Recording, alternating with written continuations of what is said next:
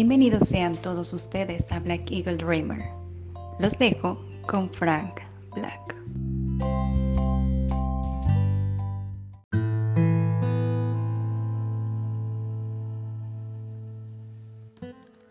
Hola amigos lectores, los saluda Betty, como siempre deseando que pasen un maravilloso día y una excelente semana.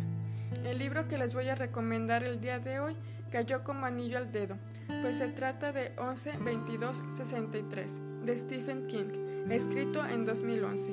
Esta historia se centra en Jake Epping, un profesor de inglés que para ganar un dinero extra imparte clases a adultos y uno de ellos ha pasado por una niñez traumante y todo esto lo plasma en una carta. Esto es importante para el desarrollo del libro. A Jake le encantan las hamburguesas que vende su amigo Al Templeton, pero él tiene el secreto más grande que puede cambiar la historia como se le conoce. Al tiene cáncer en fase terminal, así que necesita confesarse con su mejor amigo. Este secreto es una puerta que te transporta al pasado, exactamente a las 11.58 del 9 de septiembre de 1963. Al le muestra cómo entrar y es así como Jake conoce una ciudad muy diferente a la que él conoce. Cuando Jake regresa al presente, Al le cuenta todo lo que él ha hecho en el pasado y cómo esto ha cambiado el presente. Y le cuenta lo más importante que él debe de hacer, y es salvar a toda costa a John F. Kennedy. Así que le da todas las herramientas para que él cumpla esto pero antes que nada debe cambiar la vida a su alumno de la niñez traumante. Todo se complica y debe regresar al presente, pero cada vez que regresa han cambiado las cosas. Principalmente, él tiene que encontrar a Lee Harvey Oswald e impedir que asesine a John F. Kennedy. Para esto, Jack debe hacerse pasar por George Amberson y trabajar en una escuela como profesor suplente. Ahí conoce a la mujer que será el amor de su vida.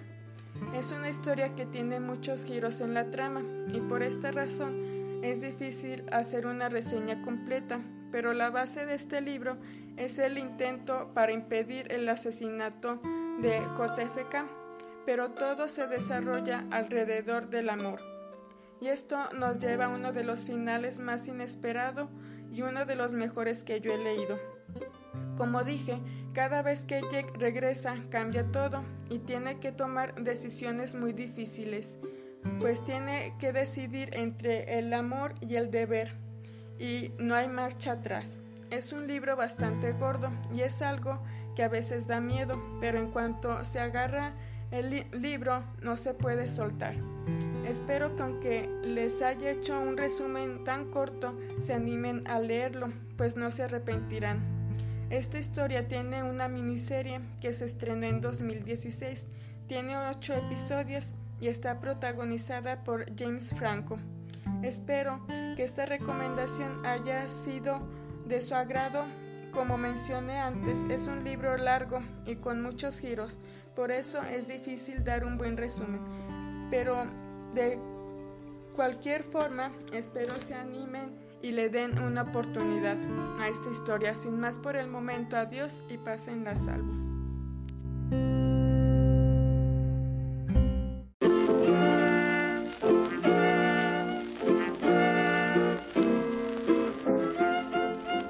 Buenos días, buenas tardes y buenas noches. Ahorita acaban de escuchar a Betty con su sección eh, hablándonos de, este librazo de, del maestro del terror, Stephen King, que en este caso, como ya otras historias de él, nos ha demostrado que no solamente es bueno con el mundo del terror o el horror, sino que también con novelas de vida. Y, y fíjense, es un libro que yo no he leído, ni siquiera he visto la serie, porque me daba, en, siendo honesto, algo de flojera, pero porque yo lo malinterpreté al más o menos conocer un poco la trama, como lo que nos cuenta ahorita Betty, pero yo pensaba que era un libro más de histórico, más de datos históricos, eh, de la época de JFK, eh, John F. Kennedy, y, la verdad es que no me llamaba mucho la atención echarme un, un libro como, como todos los que hemos leído a, Stephen King, pues sabemos que sus libros no son tan cortitos que digamos.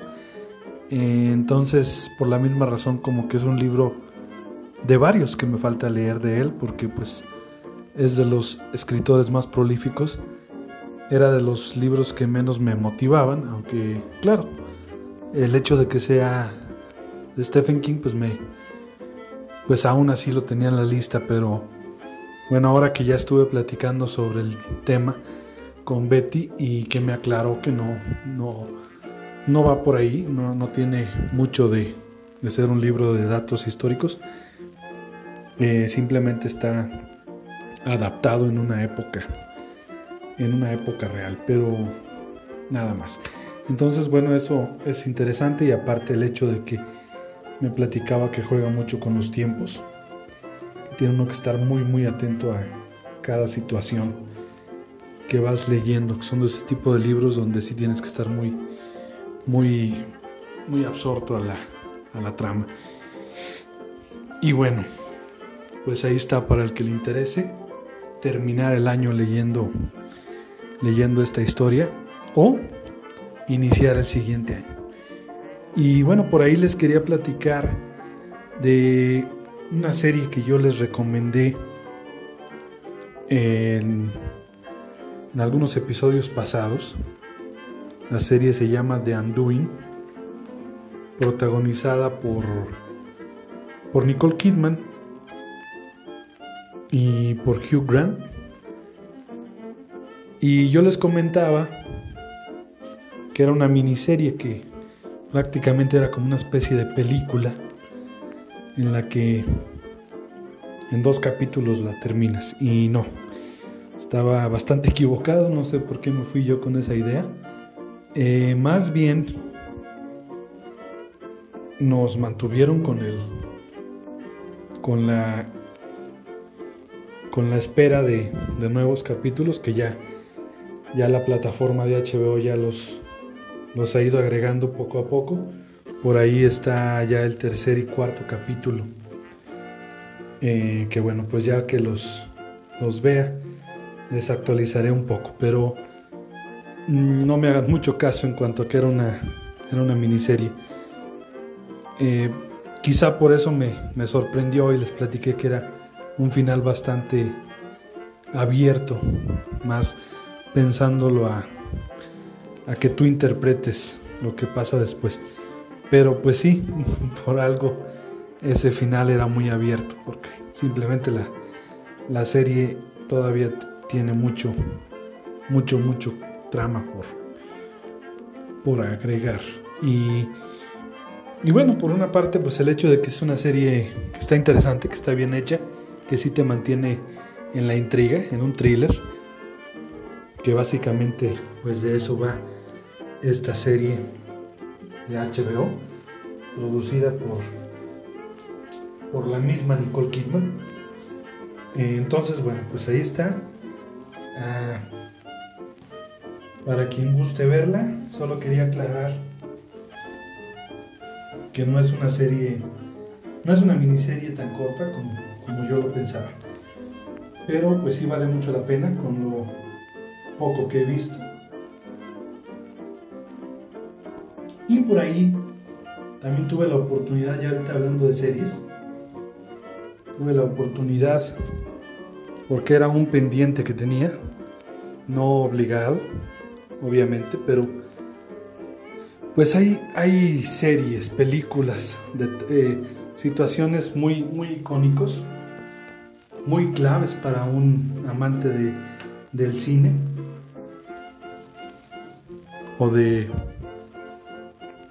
pues cosas relacionadas con el cine, como series de televisión. Eh, en este caso, bueno, todos los que nos gustan las series, y si nos vamos todavía más definidos al estilo, al género, pues las series de comedia,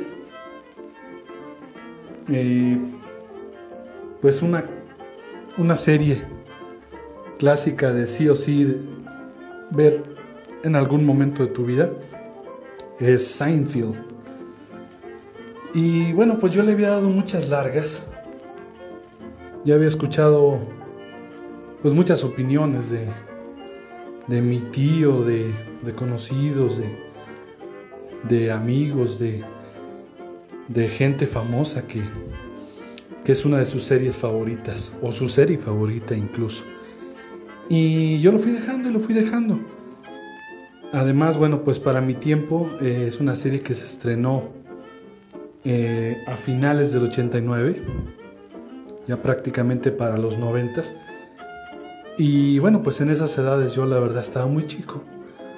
No, no me enfrascaba tanto en series. Creo que en esa época además no, era, no estaba tan de moda las series, estaba más de moda películas.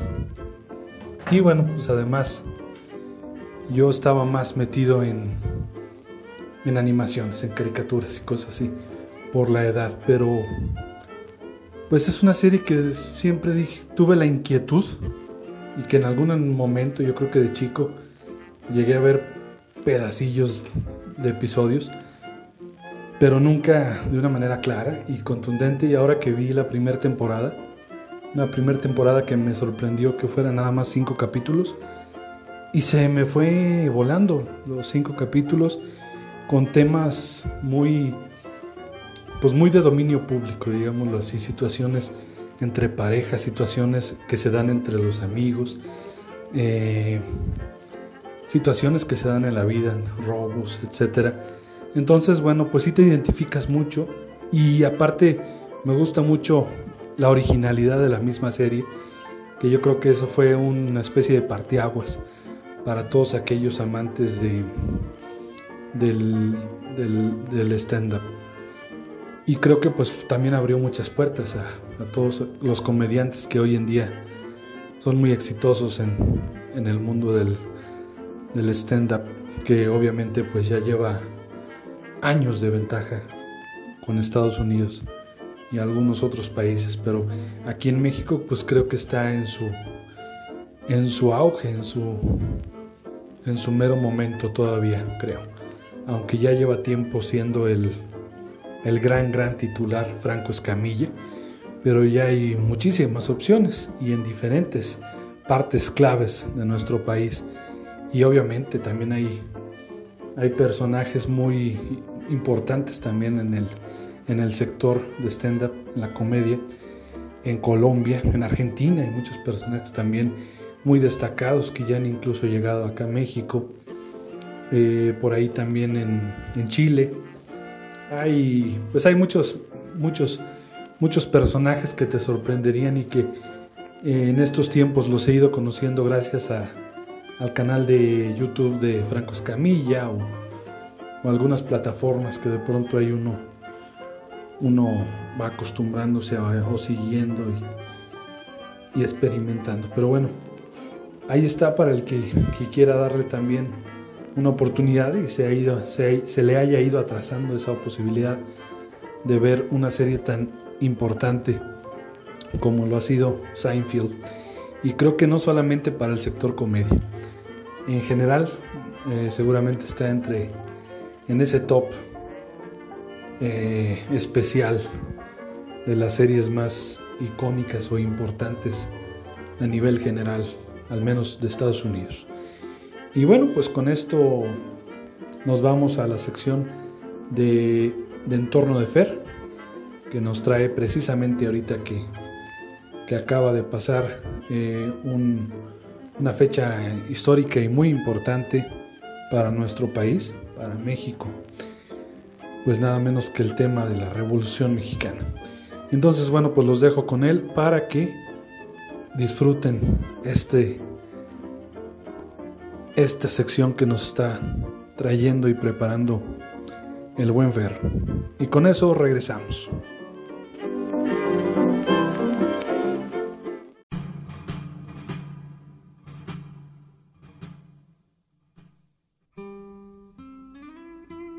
Significado de la Revolución Mexicana La Revolución Mexicana fue un conflicto armado que inició en 1910 como consecuencia del descontento popular hacia la dictadura de Porfirio Díaz y que derivaría en una guerra civil que transformaría radicalmente las estructuras políticas y sociales del país.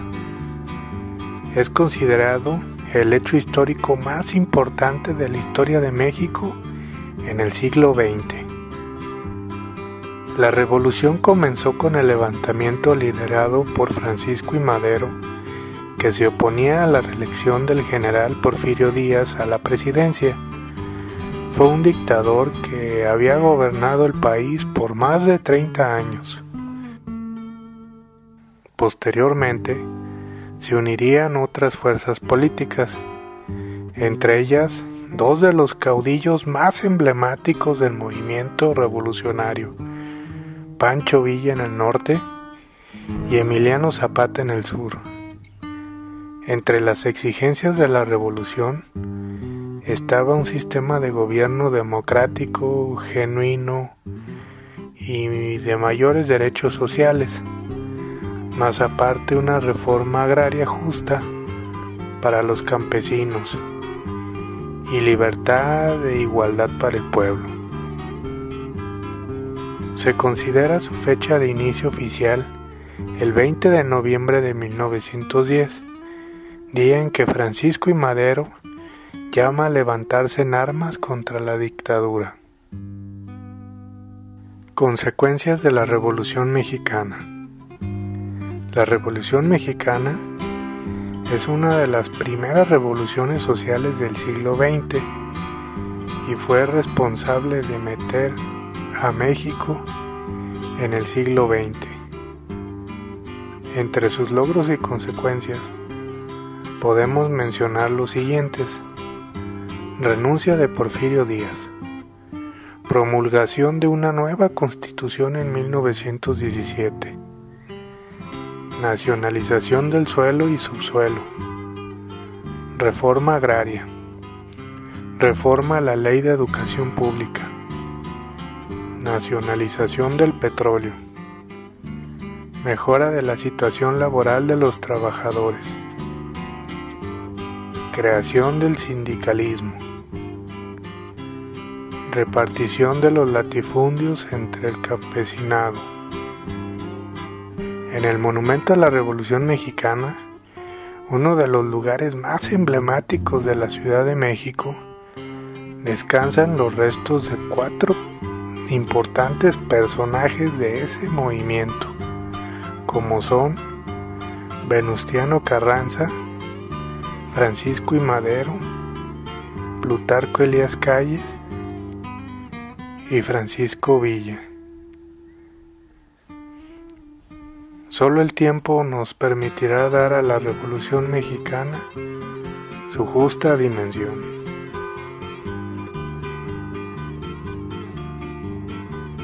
Soy Fer Cedillo Ortiz y nos escuchamos en mi próxima entrega.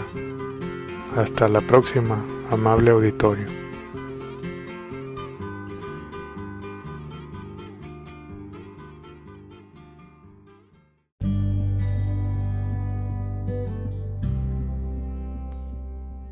Y por ahí en, el mundo de la cinematografía, en el cine, ayer tuve la oportunidad de ver la película Fatman. Y bueno, es una... Ahorita que estamos ya, pues ya prácticamente sintiendo el espíritu navideño, acercándonos a fechas eh, decembrinas, por ahí me, me aventé una historia eh, donde el protagonista es Mel Gibson, uno de mis actores favoritos en la actualidad. Y bueno, pues ya que ya van de salida, pero estuvo muy interesante, es un estilo, digo, ya han intentado muchas cosas relacionadas con, con Santa Claus, pero bueno, esta historia tiene un humor negro así medio extraño y al principio como que tienes tus dudas si vale la pena mucho la película, pero poco a poco se va, se va uno adaptando a ella y te sorprenden algunos detalles donde pues te manejan cosas de la, de la vida actual en la que bueno pues ya todas las industrias o todos los sectores están pasando por momentos difíciles. Eh, la economía no anda muy bien. Entonces, bueno, pues las situaciones actuales le pegaron incluso a Santa Claus, a los duendes, a la esposa de Santa Claus, o sea, todo eso. Y bueno, por alguna razón van a tener que aliarse con el sector militar de Estados Unidos, llegar a un trato con ellos para tener como que fondos, tener más dinero para pues salir adelante, ya no les basta tanto con todo lo que es el el pues la demanda de los juguetes y todas estas épocas decembrinas con todo como ha ido cambiando que todo se está haciendo más superficial.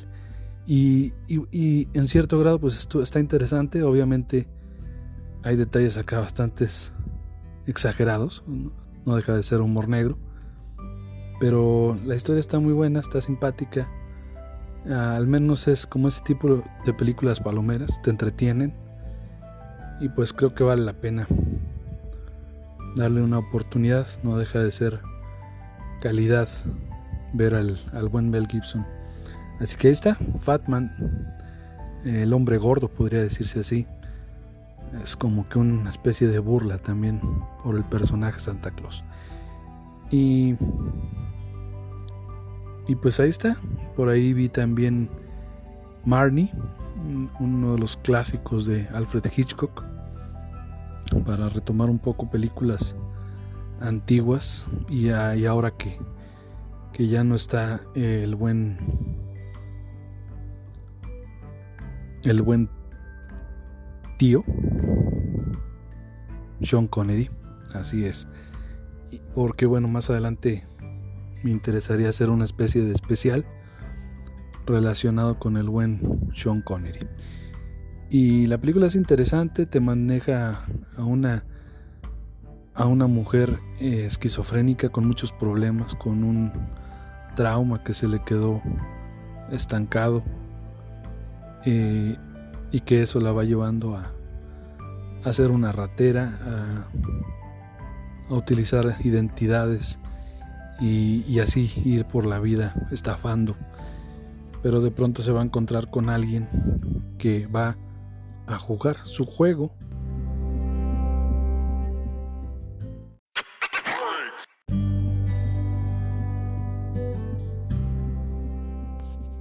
Entonces, bueno, eso va a causar que, que empiecen a suceder situaciones, se empiece a complicar un poco la trama, el, el hecho de que pueda caer en la cárcel por todas las cosas que hizo. Eh, el personaje de Marnie, esta actriz que tanto le encantaba en la vida real a Alfred Hitchcock, no sé si la recuerden también en Pájaros, Birds, y pues bueno, ahí está para el que guste darle una oportunidad, es una película larguita, dura más de dos horas, pero vale mucho la pena, hace muy buena actuación sean Connery hace una actuación un poquito exagerada, siento yo. Eh, esta actriz que, que, tanto le que tanto le encantaba a Hitchcock al grado de que se de que se enamoró de, de ella, pero pues llegó un momento en que en que de plano tuvo que ser clara con él y decirle que pues no, no podía haber ahí nada. Tippi Hedren se llama la, actriz. Hace un buen papel también esta Diane Baker. Eh, papeles secundarios, pero que valen mucho la pena. Ahí, una vez más, eh, un actor que llegó a utilizar en algunas ocasiones eh, Alfred Hitchcock en un papel pues casi casi como de secundario, digámoslo así, pero más bien, ¿cómo les llaman hoy en día? Pues digamos que una participación especial, se me olvidó por ahí la palabra, pero por ahí sale también en algún momento Bruce Dern. Eh, la verdad es que es un reparto muy interesante para la época. Y pues la verdad es que en muy en específico, pues buenos papeles, aunque como les digo, a lo mejor un poco exagerado el de Tippi Hedren, pero hacen una muy buena mancuerna, tanto ella como Sean Connery. Entonces, pues ahí está para el que guste verla, por si esa es una de las películas del increíble director Hitchcock y no la ha visto, pues vale, vale la pena. Por ahí la pueden encontrar en en Amazon Prime. Aunque creo, si no me equivoco, que más bien está en la plataforma de HBO, sí.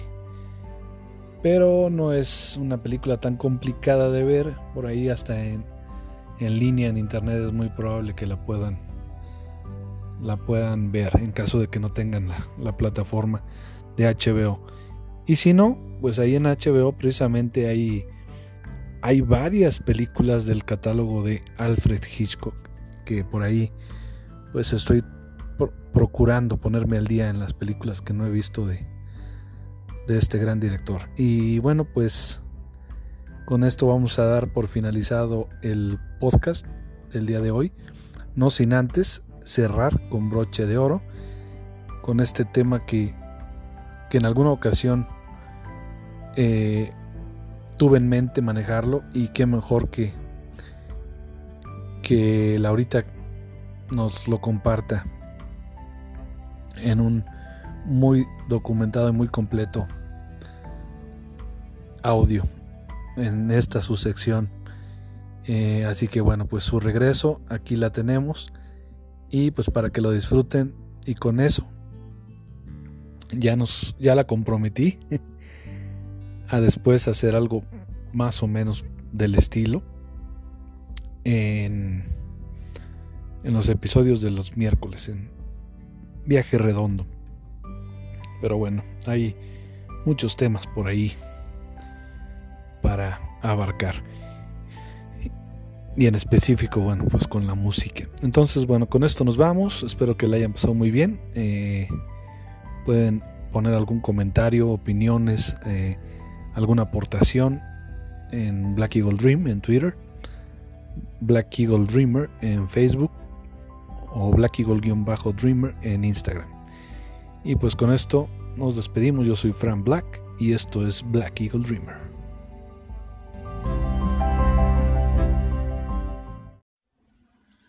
Hola, ¿qué tal?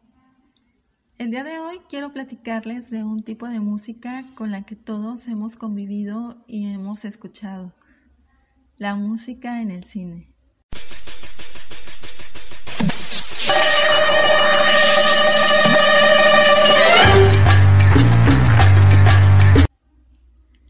¿Qué sería de una buena película sin una banda sonora a la altura? Son muchos los largometrajes que recordamos por una canción icónica, las cuales a veces incluso resultan una pieza básica, fundamental, sin la que esa película tal vez no sería valorada de la misma forma. El cine es un mundo, es un arte que engloba a otros varios y con cada uno se complementa. Hablar del cine y la música es meternos en un universo aparte. Así que hoy mm, solamente vamos a hablar de unos aspectos muy básicos. La función principal dentro de una película es que el mensaje sea más claro. Por ejemplo, al ambientar una historia en un tiempo y en un lugar determinado. Pasa muchas veces que antes que el vestuario, antes que la escenografía, la música, en los primeros segundos ya nos está hablando de dónde debemos ubicarnos. En segundo lugar, ayuda a marcar el ritmo. También puede contribuir al desarrollo psicológico de los personajes. Además, pues nos indica lo que sienten, nos ayuda a entender esa parte. Puede además servir como fondo para los diálogos y darles un punto de, sentimentalismo, de dramatización. o bien puede sustituir aquellos que sean innecesarios. Por ejemplo, en las típicas escenas de amor, cuando los protagonistas comienzan a tener una conversación, muchas veces no, no oímos esta, sino que oímos una música que está adecuada para la escena. También une escenas que sin la música serían difíciles de conectar. Ayuda a que el espectador reciba lo que el director quiere decir. Involucra emocionalmente al espectador. La música puede influir sobre los sentimientos y las emociones a lo largo de la película. Digamos que nos sugiere qué debemos sentir darle sentido a la imagen o adelantarnos a alguna situación determinada. Técnicamente hay que diferenciar entre soundtrack, que es la música que ya existe, que incluye la cinematográfica o incidental y que generalmente es instrumental, aunque no necesariamente. Esta música está compuesta específicamente para acompañar escenas o narrarlas. Y lo otro sería el score, que es la música que se escribe o se consigue para una película. Y es la que convive con los personajes y permite que estos interactúen con ella. Aunque muchas veces pueden mezclarse. Los compositores usan ciertas partes a las que se les llama recursos dentro de, esta música de cine. Por ejemplo, tenemos lo que es el leitmotiv. El leitmotiv es el, el motivo conductor. Es una célula rítmica y melódica que tiene un significado en concreto. Es un tema musical recurrente en una composición y se le asocia a un determinado contenido que puede representar a un personaje, a un objeto, una idea o un sentimiento. Un ejemplo para esto sería en tiburón.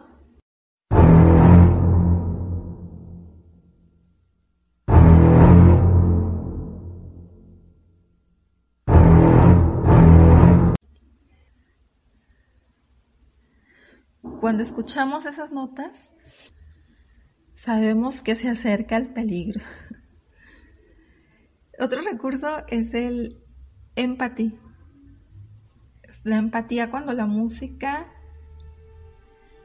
que se usa va de acuerdo a la escena. generalmente se usan tonos menores y un ritmo muy lento en una escena muy triste. Y se usan tonos mayores cuando hay una escena fuerte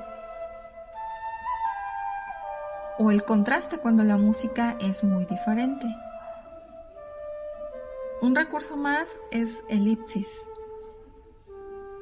cuando la música dice más que la imagen. El tiempo ficticio que se supone que ha transcurrido entre dos secuencias o cuando se adelanta y en lugar de ser actuado se sustituye por la música. Los compositores de bandas sonoras ayudan al espectador a sumergirse en las emociones que salen de las imágenes, pero cuando las películas han terminado, sus melodías pues nos pueden seguir conmoviendo, pueden seguir haciéndonos sentir cosas por los recuerdos que nos despiertan. Es lo que ocurre con la música de algunos de los grandes títulos de la historia del cine que en algunos casos pues son inolvidables sobre todo por su banda sonora. Existe una lista grandísima de, compositores, de músicos que se han dedicado a escribir música para, para el séptimo arte. Pero entre los que más destacan podemos mencionar por ejemplo a Max Steiner, su éxito como compositor de música de película comenzó con la partitura de King Kong desde el 33 de 1933.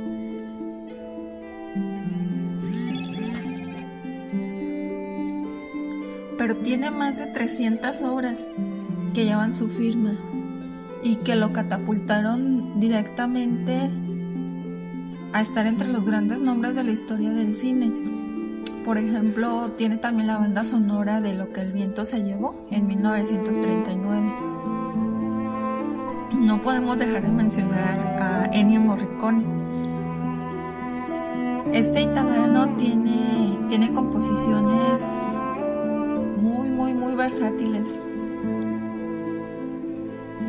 pero destacan entre sus trabajos La Misión, El Cinema Paradiso o Los Intocables. Tenemos también a John Williams. Gran parte de las películas con mayor éxito de todos los tiempos llevan su firma. Por ejemplo está E.T., Tiburón, Superman, la Guerra de las Galaxias, Indiana Jones, Parque Jurásico. La lista es, es larguísima. Después de Walt Disney, es la persona con más nominaciones al Oscar de la historia, 52 en total, y se lo ha llevado en cinco ocasiones. Tenemos también a Hans Zimmer. Este alemán se consagró en 1994 con su partitura para El Rey León, que tal vez sea la más célebre de todas las músicas de, Disney. Y este fue el trabajo por el que consiguió un, Oscar, su único Oscar, aunque también tiene otros, otros temas muy, muy notables como El Príncipe de Egipto o Gladiador. Está también James Horner, Muchas de sus partituras están entre las más queridas por cualquier aficionado del cine. Entre ellas Aliens, El Regreso, Avatar, por ejemplo, pero sobre todo puede presumir de ser el autor de la banda sonora más vendida de la historia, la de Titanic de James Cameron. Está también Jerry Goldsmith, se le conoce a él por poner música a títulos históricos como El planeta de los simios en 1967, La profecía en 1976, con la que ganó un Oscar a la mejor banda sonora, varias partes de la saga de Star Trek en el 79, en los 80s, en los 90s, de Alien, El octavo pasajero en el 79, de Instinto Básico o de Mulan. Eso dentro de los de los grandes conocidos de producciones hollywoodenses. Dentro del cine mexicano podemos destacar a Silvestre Revueltas. Él fue un violinista y director de orquesta mexicano que escribió música para la película Redes en el 39, La Noche de los Mayas y Los de Abajo en 1940. De cualquier género que se trate, ya sean producciones de grandes orquestas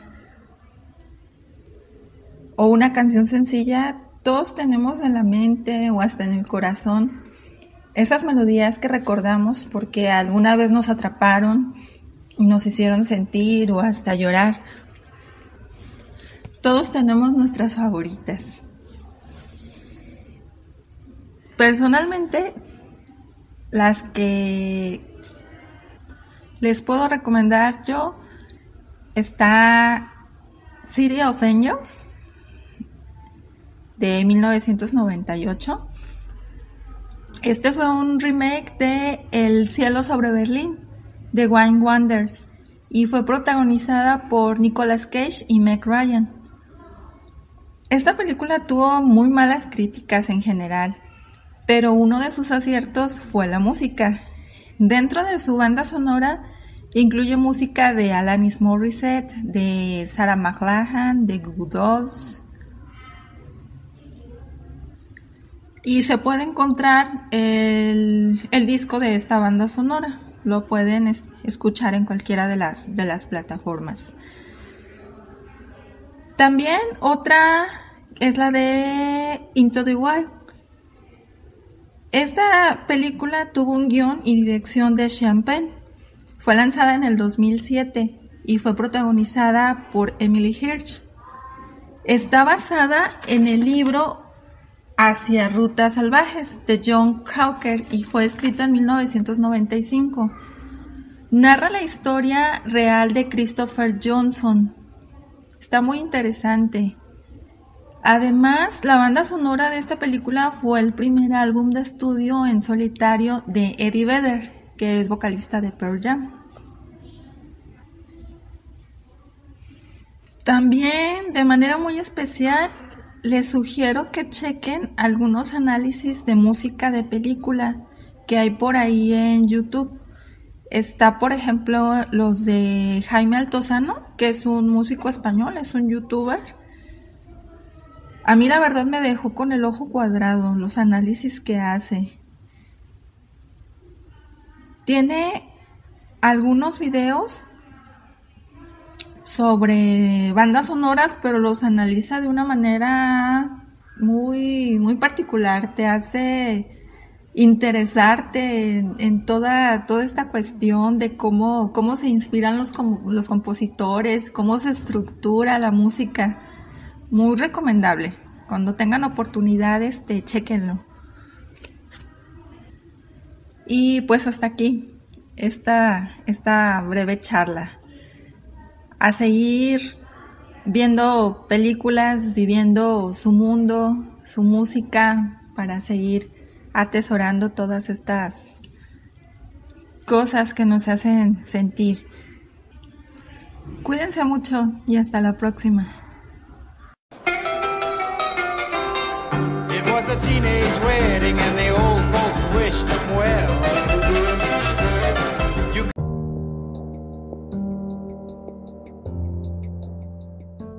Ya terminó este podcast del Frank Black.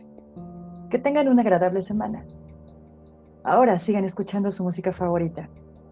Hasta la próxima.